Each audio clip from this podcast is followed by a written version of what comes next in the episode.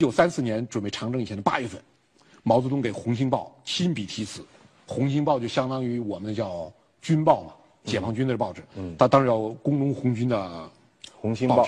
嗯，毛泽东亲笔题词，你看毛泽东这个题词，他这个题词提的很长。他说：“敌人已经向我们的基本苏区大举进攻了，我们无论如何要战胜这个敌人，我们要用一切坚定性、顽强性、持久性去战胜这个敌人。”我们这样做一定能够最后的战胜这个敌人，最后的胜利是我们的，英勇奋斗的红军万岁！眼见的危眼前发生的危机，自己的意意见无人听，甚至没有人来询问你，毛泽东内心之痛苦可以想见。有长征，嗯，队伍出发，博古不想让毛泽东跟着队伍一起走。后来呢，我们觉得呢，这一说法是不确实的。呃，这些这说法有些时候主带一些主观感情啊，就实际上不是这样的。长征开始之前呢，不是博古不想带毛泽东走，长征开始之前，离长征最后十月十号出发时间非常近了。毛泽东给中央三人团写了封信，他自己亲笔写的信。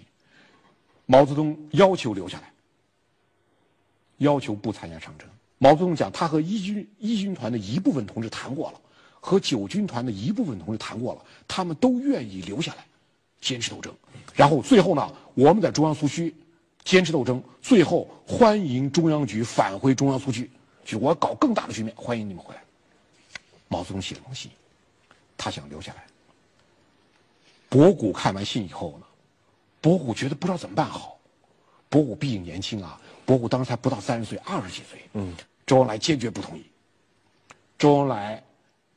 就是看到信之后，第二天早上，周恩来带上警卫员，冒着小雨，穿着蓑衣，戴着斗笠，骑着马到于都。当时，呃，毛泽东生了场大病，在于都养病，病刚好，到于都去看他。劝毛泽东。第三天，周恩来回来了，博古问怎么样？周恩来只对博古讲了一句话：他同意随队转移了，就这一句话。我们说呢，这一句话。分量极其重大，没有多余的话，就这句话，分量极其重大。讲这句话的时候，离红军长征出发不到十天，毛泽东与周恩来当天晚上到底都谈了什么？就谈了一天，一直谈到半夜。今天已经没有人能够解这个谜了。毛泽东、周恩来都去世了，没有人能解开这个谜。但是呢，我们可以看，就当时的几个跟着周恩来去的警卫员。他们后来回忆，说谈话一直持续到深夜，而且呢，进去送水的警卫员，都是倒完水马上出去，倒完水赶紧走，你倒水，谈话停止，倒倒完水走了，开始谈话，警卫员都不能停。四个警卫员在外面一直站到带不断的下小雨，戴着斗笠，穿着蓑衣，一直站到半夜。那一个夜晚也是决定中国命运的一个夜晚。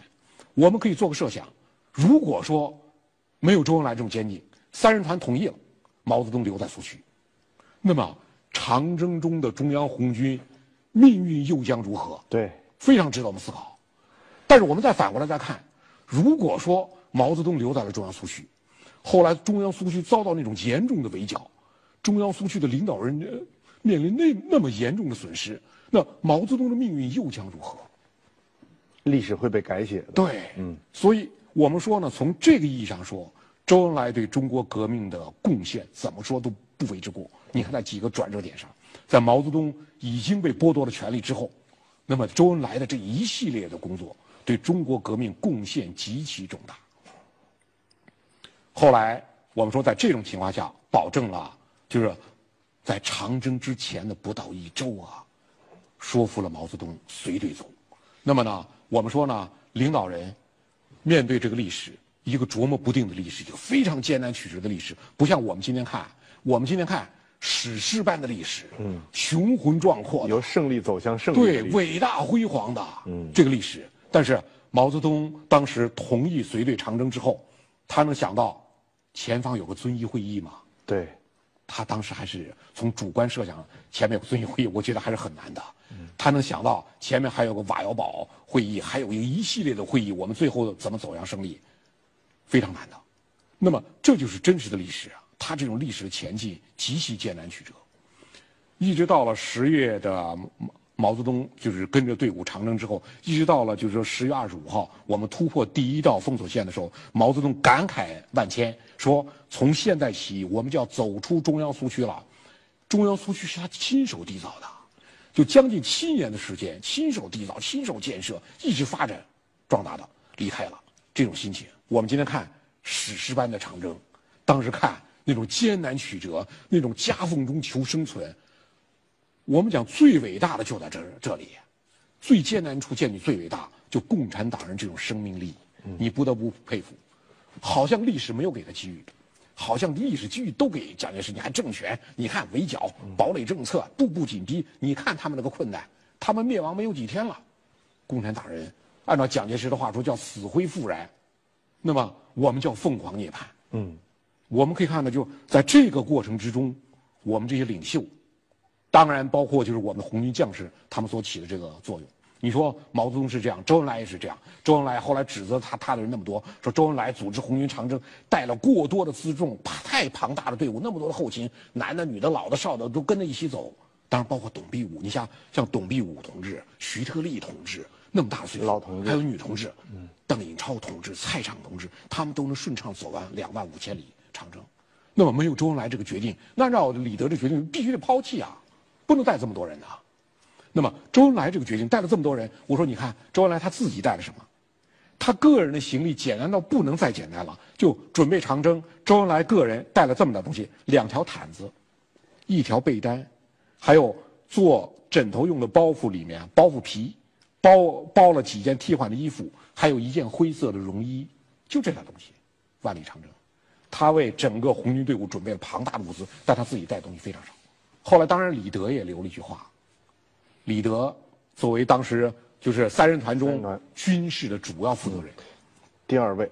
对，李德讲，他说就当时来说，我其实没有一个人，哪怕只是在梦中想到，就说呢，我们是要去搞一个类似于北上抗日啊，或者说伟大的这个远征啊。他说呢，我们当时就是突围。他说：“突围的目的只限于冲破敌人对中央苏区越来越紧的包围，以获得广阔的作战区域。